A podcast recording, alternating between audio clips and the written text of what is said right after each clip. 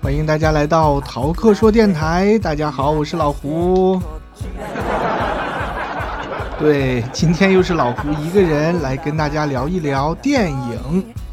昨天呢是周五，是我们两位主播每周一次的大主题活动，所以昨天白天我就出去看了一个电影。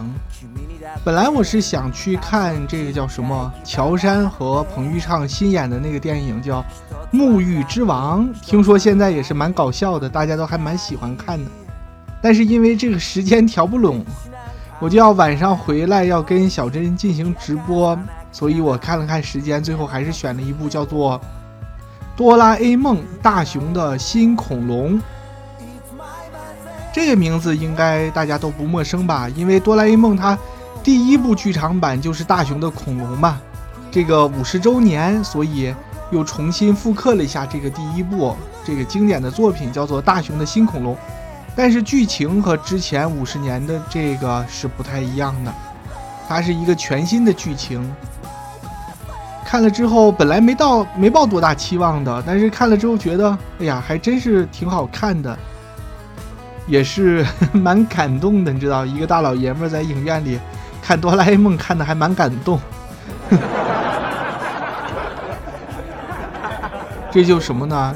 像这种五十多年的大 IP 啊，你可以不喜欢它，你可以不去看，但是你绝对不能说它不好看，因为毕竟人家有这种五十年的这样一个讲故事的这种积淀，它就有这个水平，能把你照顾得很好，让你在影院里又哭又笑的。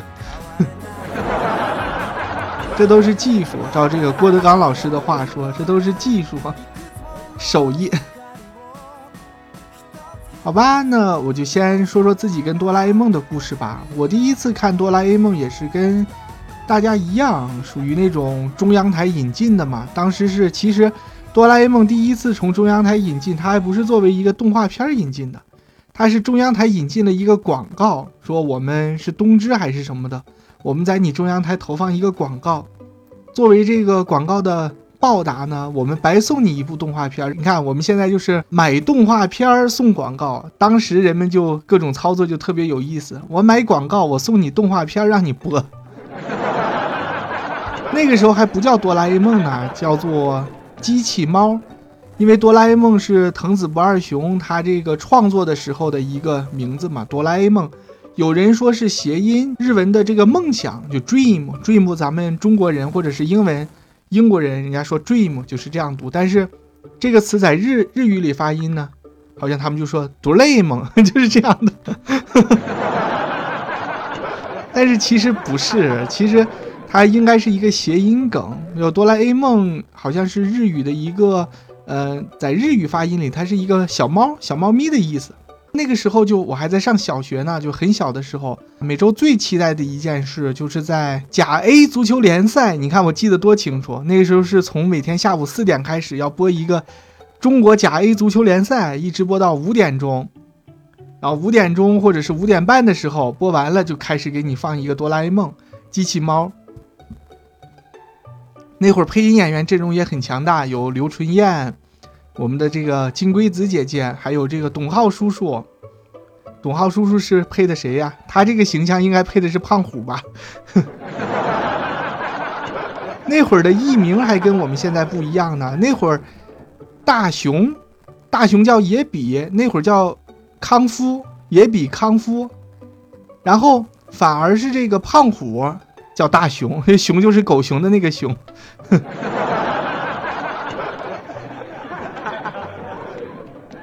那个小夫好像叫小强，静香好像叫静子，反正都不太一样，跟我们后来的通用的这个艺名啊。那个时候就留下了很多很多美好的回忆吧。当然，最羡慕的还是哆啦 A 梦的各种的那种神奇的小道具，任意门推开之后就哪儿都可以去，还有时间旅行的抽屉，可以说应该也是我们一代的中国人的一个小朋友的美好的回忆。后来还是上小学，可能是运动会的时候，还是初中运动会，应该没有那么晚，应该是小学运动会，就看到同学手里有那种童话书，是什么书呢？就叫做《野比的恐龙》，大雄的恐龙，它就是哆啦 A 梦第一部剧场版的图画书。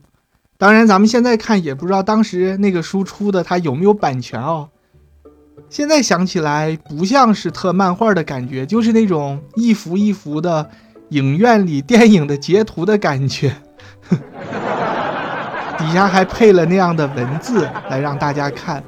看的时候也是，当时心里还有点那那样的感觉嘛，因为我们从小看的都是哆啦 A 梦是小短片，它半个小时的节目，其中有三个短片，每个是十分钟。然后我们看的那种漫画书也是黑白的，就哆啦 A 梦的一个一个的小故事。机器猫又用了各种神奇的小道具拯救了野比大雄，拯救了康夫。所以第一次看这种嗯彩色的，我当时的感觉啊，最真实的感觉是，哎，这个有什么好看的？有这个短片的好看吗？而且包括我是一个不是特别喜欢恐龙的人。你看，像日本人他就非常喜欢恐龙，从小看恐龙特辑可赛号什么的，我也喜欢恐龙特辑可赛号，但是我喜欢的是可赛号，我喜欢的不是恐龙，所以当时其实是就没有入这个坑了。虽然短片的和电视剧版的电视版的很喜很喜欢看，但是这个大长篇的电影版就一直没有提起兴趣。我第一次对这个大长篇的电影版的哆啦 A 梦提起兴趣是什么时候呢？还是到我上大学的时候。那个时候学校附近就进了一套那种哆啦 A 梦大长篇的书嘛。你想，你一个人背井离乡的跑一个陌生的城市去上上学，你刚开始的时候肯定是心里有点就是落差，空荡荡的，找不着那种归属感。包括我，我们学校也不是特别好的那种学校。那 好的学校，大家还可以聊聊人生呀，聊聊学习呀啥，我们就没有。所以呢，就怎么办呢？找归属感，你当然要找和童年有联系的东西，你最好是之前看过的，然后有那种熟悉的感觉，又见到好朋友的感觉。我就找到了这一套叫做《哆啦 A 梦大长篇》剧场版的漫画书。哎，你别说，看了以后还真的挺好看的，有那个什么《魔界大冒险》，有没有？就机器猫他们，哦，那个时候应该已经叫哆啦 A 梦了，不能叫机器猫了。哆啦 A 梦他们就到了这个魔界，有最后还要变成石头什么的，中间看的真是紧张刺激呀，各种各样的。嗯，当时在这个影响下，我还买了一套这个机器猫剧场版。这个影碟，然后在宿舍里每天想看的时候就拿出来看一下。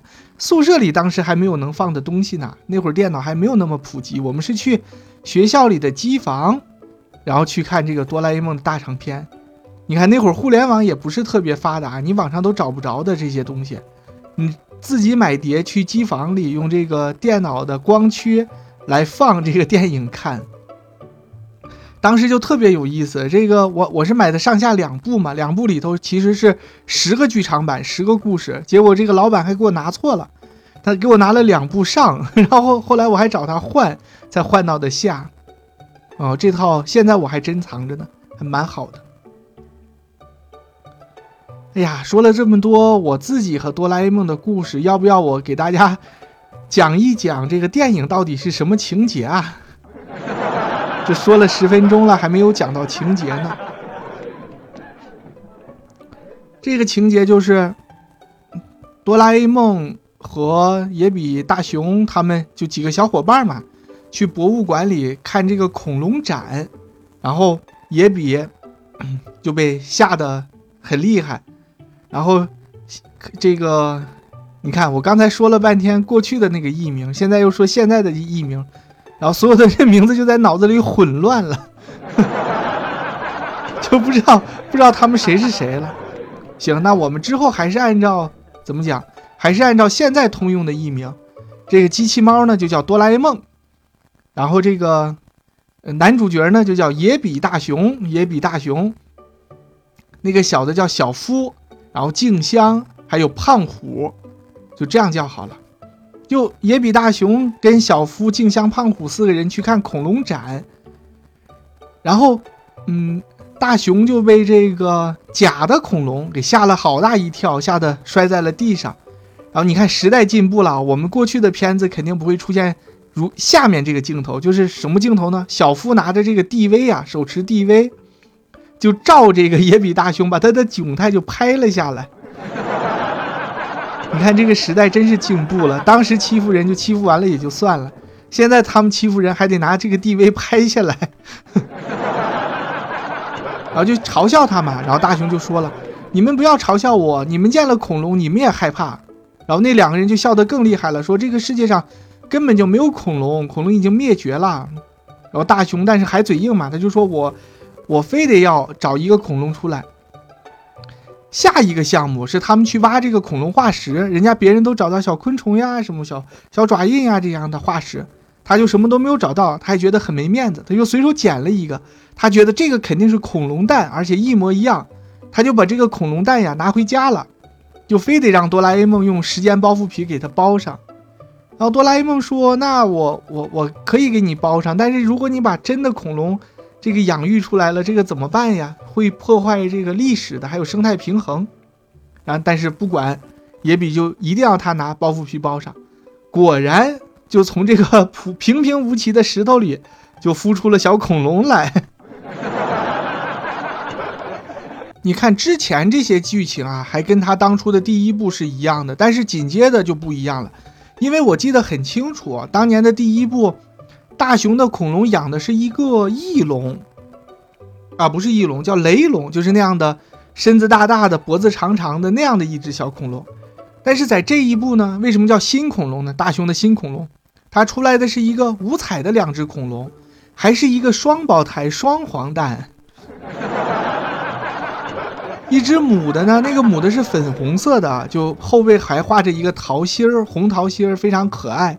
也蛮精神的，一出来就蹦蹦跳跳找吃的，活得非常的快乐。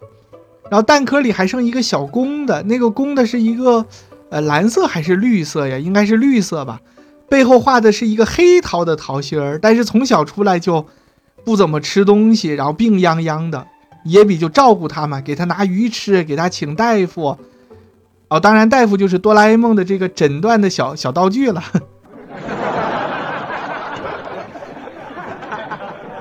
你看，我看的时候，我心里就想，这真的是怎么讲？用实际行动证明了会哭的孩子有奶吃。人家明明两只恐龙，第一只那只粉红色的出来又蹦又跳，特别精神的大熊就不怎么管人家，反而是这个病殃殃的，每天哭哭啼啼的大熊就照顾的无微不至。反正不管怎么说吧，最后就长大了嘛，两个两个小恐龙长大了。长大了，越来越大，家里盛不下了，怎么办呢？哆啦 A 梦就给他们找了一个新的道具，是一个小盘子，叫什么生态生态养殖盘什么的。这个盘子呀，能模拟各种各样的地形地貌，天上还还有自己的天气，就完全不受外界的这个干扰。然后呢，他们就把两只小恐龙缩小了，养在这个盘子里，然后他们也跳到这个盘子里，而且这个盘子还能自己变大变小，你就想让它多大多小都可以。就这样的两个恐龙越来越大，然后哆啦 A 梦呢就践行了当初的这个打赌赌约，就把静香、胖虎和小夫找到了家，就说：“你们来看呀，我真的找到活恐龙了。”当时把这个胖虎和小夫吓得就跪地求饶，说：“我们错了，这个世界上真的是有恐龙的。”然后几个小伙伴呢就拿着这个生态的小盘子，然后大家就去白垩纪。本来想去的是，嗯，对，是要去白垩纪，说把这个恐龙放归自然，毕竟不能在现代社会养两个大恐龙嘛。结果去了白垩纪以后走错了，跑到侏罗纪去了。侏罗纪据说是比白垩纪还要早一万年，一哦一亿年还是一万年？这我我也我也不太清楚。总之就找很久了，很久。这个霸王龙去捉他们，然后野比不慎呢，失手还把那个盘子给丢了。但是这些都不重要，重要的是要把两个小恐龙送回他们本来的家呀。于是呢，他们又坐上这个哆啦 A 梦的时光机，又到了白垩纪。到了白垩纪之后，就追寻这个恐龙的脚步，因为到现在也没有闹清楚这些恐龙到底是什么品种。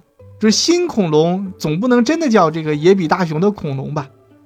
因为这个恐龙你看和旧版就完全不一样，一个是彩色的，另一个是它们有羽毛可以滑行。哎，我们知道现在出土的这些恐龙的模型骨架，就科学家拼起来都是那种光秃秃、滑溜溜的，是吧？身上一根毛也没有。其实这个好像有人说这个是不对的，因为过去的恐龙呀，它的骨架是存下来了，但是这个羽毛可能就时间长就腐化了。但是其实有科学家说，过去的恐龙有一些还真的是有羽毛的，而且可能是五颜六色的。你看它这个剧场版不只是这个手机。因为里面有大哥大嘛，不只是大哥大与时俱进了，小夫的这个 DV，包括这个科学的一系列的这个科学幻想，毕竟是建建立在科学的基础上的幻想，包括这个科学幻想也进步了。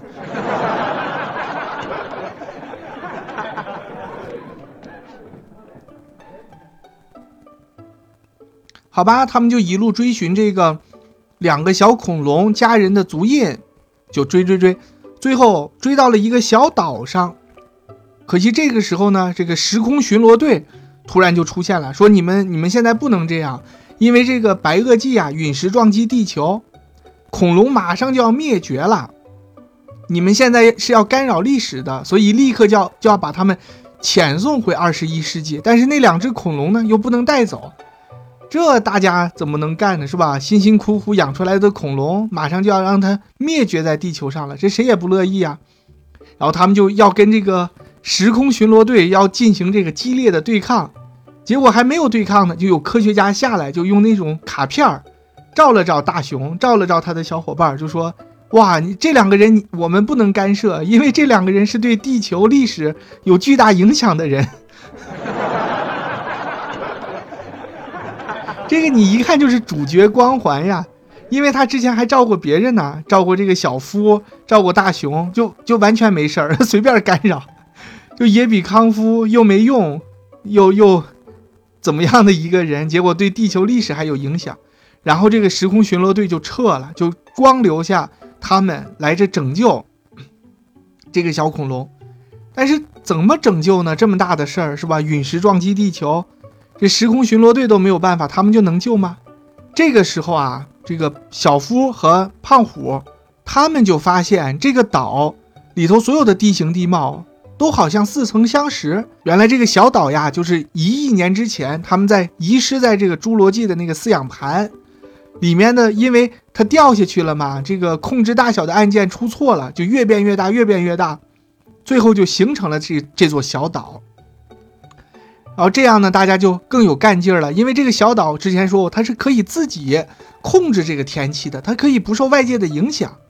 所以外面虽然是这个陨石撞击地球，火焰冲天，然后还有漫天的这个烟尘，但是在人家这个岛里是可以形成一个封闭的生态环境的，没事儿。哎，然后大家就都去把各种各样的小恐龙圈进来，圈到这个岛里，就这样拯救了这个岛，而且还在拯救的过程中。就大熊为什么说大熊和他的恐龙是对这个地球历史有影响的人呢？因为他的恐龙呀，在救这个大熊的过程中，哎，会飞了。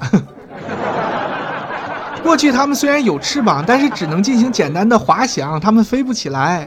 但是这个情势一紧张，他又经过这个训练，结果他会飞了。科学家才恍然大悟，原来这些龙啊，为什么我们现在没有呢？不知道。这些龙进化了，就是进化成了我们现在的鸟，小鸟就是它们进化来的。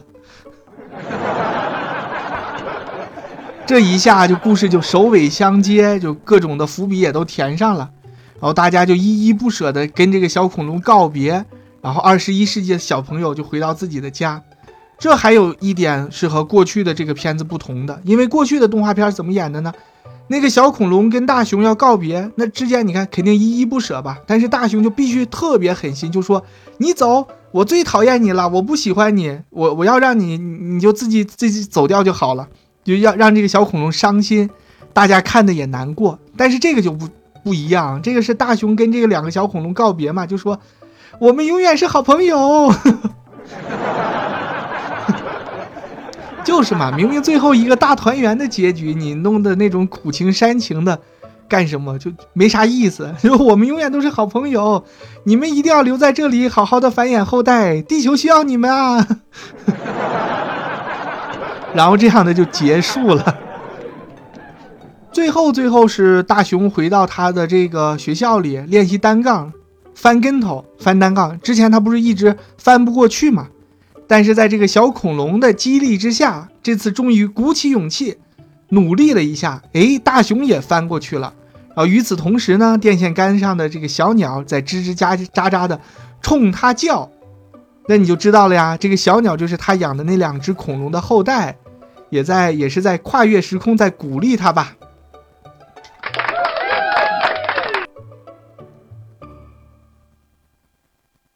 其实呀，你要说哆啦 A 梦这个剧情还倒是次要的，当然剧情也挺精彩的，要看的又有笑点又有泪点，还看的蛮开心的。但是最重要的呢，其实是机器猫哆啦 A 梦它的这种各种奇怪的小道具。你看在这个片子里就出现了那个饲养的盘子，最后也是一个关键的道具，时间包袱皮儿、放大缩小灯，包括他们在战斗的时候。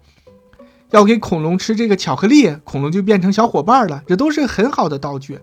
当年小的时候看的时候呀，就特别的羡慕，野比大雄能有这样一个好朋友。当时最想要的道具是什么呢？是一个馒头片儿，把那个馒头片儿印在书上，吃下肚子，书上的知识就全部都记住了。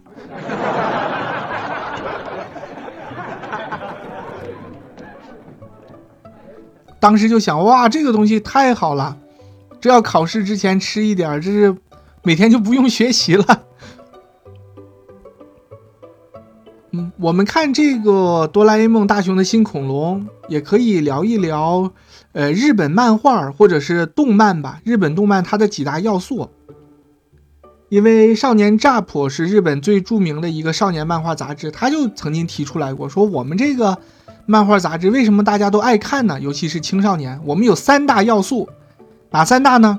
一个叫热血，就是特别的打鸡血，要热血；一个叫友情，这友情就是贯穿在你所有的动漫的每一个角色，他都要有小伙伴。你看七龙珠、孙悟空，你一定要有短笛大魔王，有小林，后来有贝吉塔，有他把他所有的敌人最后都变成了伙伴，这就是主角的人格魅力嘛。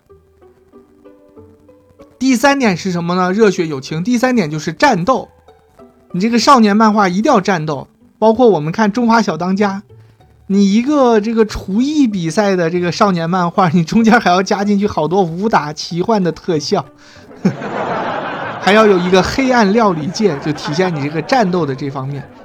所以这一部呢，我们看热血肯定挺热血呀！你这侏罗纪世界都毁灭了，你拯救恐龙，想各种各样的方法拯救了一批下来，就够热血血了，都是那种小学生。友情就几个小伙伴的友情，虽然平时打打闹闹，小时候看的时候真的最讨厌这个胖虎，其次讨厌小夫，说你怎么能那么欺负人家这个野比大雄呢？是不是？但是现在拍就不这么拍了，包括在剧场里，所有这些人物出现的时候，他都是向着大雄、护着大雄的，就伙伴嘛，好朋友。虽然平时打打闹闹，关键时刻还是管用的，还是有感情的。这友情，包括哆啦 A 梦，们他和这个野比康夫野比大雄的友情，大雄和这两只小恐龙的友情，这都是友情。第三个战斗，这部里头没有那种直接的坏人，像这个老的大雄的恐龙，它里头是有坏人的，有个时空窃贼，他要把这个大雄的这个恐龙偷走，要去卖钱的。但是这一部就没有把这个设定就删掉了。就虽然有时空巡逻队，但是人家巡逻队干的也是好事儿，所以你这个没有反派，你跟谁战斗呢？于是他片子里就出现了一些邪恶的恐龙，包括一些霸王龙呀。当然，霸王龙最最后被他们归顺了嘛，给他吃了那个巧克力。包括一只会飞的那个像鸟一样的恐龙，就特别讨厌，从头到尾给主角找麻烦，就要跟他战斗。当然，最主要的还是跟这个大自然战斗。又体现了一个人定胜天的这样一种观念。虽然地球被毁灭了，被小行星占，被小行星给冲击了，但是呢，大雄通过他们自己的努力，哎，人为的在地球上创造了这样一片世外桃源。在这个世外桃源里保留了一些人类，不能叫人类吧，就是地球生物的火种。这些火种后来慢慢进化，就成了现在的小鸟。甚至啊，他没有说，当然也不太符合科学。会不会慢慢进化进化？诶，人类也进化出来了。当然，这就这就不可能了，我瞎说的。怎么可能这个冷血动物最后进化成哺乳动物了？这这就当我没说好了。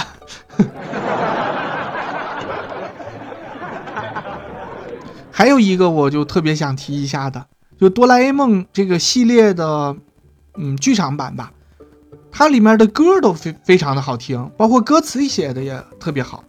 因为当时我看的是漫画书嘛，我看过漫画书上它肯定是印不上歌的，你总不可能不可能翻开这个书就给你放歌，但是它会印歌词。当时看的都是翻译成中文的歌词，我又是学中文的，我一看我说哇，这词写的好啊，这个又有生活，是不是？从日常生活的一些很具体的东西，最后升华到这种抽象的感情，你一看就是那种很有文学修养，就认认真真写的那种词儿，它不像是我们现在一些歌词或者是诗歌吧，都是一些。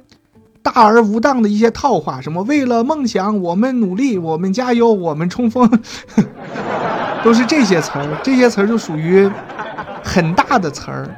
但是你写诗呢，你反而不能用这些很大的词儿，你要从小处着眼，要写一些小词儿，比如一个铅笔盒呀，一个粉笔呀，一个橡皮呀。你如果想体现校园生活的话，你写这些就比你写那种热血拼搏就比这些要强。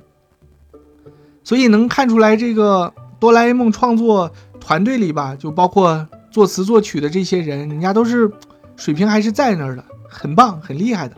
我建议大家下去也找找来听一听，包括我们刚开始这个节目的片头啊放的那一点儿，就是 它这个剧场版的主题曲，真的是很好听，蛮好听的。好吧，这个节目的最后呢，再跟大家说点什么呢？我想说一下，还是要感谢吧，在童年的时候，真的有一个哆啦 A 梦这样的好的动画片也好，漫画也好，能够陪伴我们度过整个的童年。你看，包括我上大学之后，我依然去从他这个漫画书里，我还是能找到归属感，找到很亲切的感觉。这都是这个好的文艺作品，它能带给大家的一些东西。你当时看的时候，当然小的时候看肯定是羡慕了，羡慕这个野比大雄。你为什么有这些一心为他的好朋友，像机器猫啊，像静香啊？当然小的时候是很讨厌这个小夫和胖虎的。但是现在再来看，就如果按照剧场版里的表现的话，俩人表现还不错。但是。这回这个剧场版里就让我看到了不一样的东西。我们小时候只觉得，嗯，野比大雄他是一个废物。你看每次考试都是考零分，自己也不努力，然后最后还能 娶了静香，走向人生巅峰。这小时候觉得就有点不太理解，就觉得他只是狗屎运好，有一个哆啦 A 梦在帮助他。但是这回的剧场版里就说了，不是，静香亲自说的。为什么大家都喜欢你呢？是因为你有这个人文精神，你有一颗同理的心。虽然这个野比康夫、野比大雄干什么什么不成，考试成绩也不好，但是他能体谅到别人的心情。嗯，他能去会去很贴心的去安慰别人。你这样说起来，他就是一个很典型的暖男的这样一个感觉。包括他的小恐龙不会飞，他还在旁边陪着这个小恐龙一遍一遍的鼓励他。自己在那练单杠，就陪着小恐龙一块儿飞，这都是他的一些好的品格。所以，连野比大雄这样的人都有他这个生命中的闪光点，能被人记住的这样一个优秀的品格，最后娶到静香，走上人生巅峰。我们这些虽然也是普通人，但是比野比大雄总是要强很多的吧？我们这些人又有什么资格不努力呢？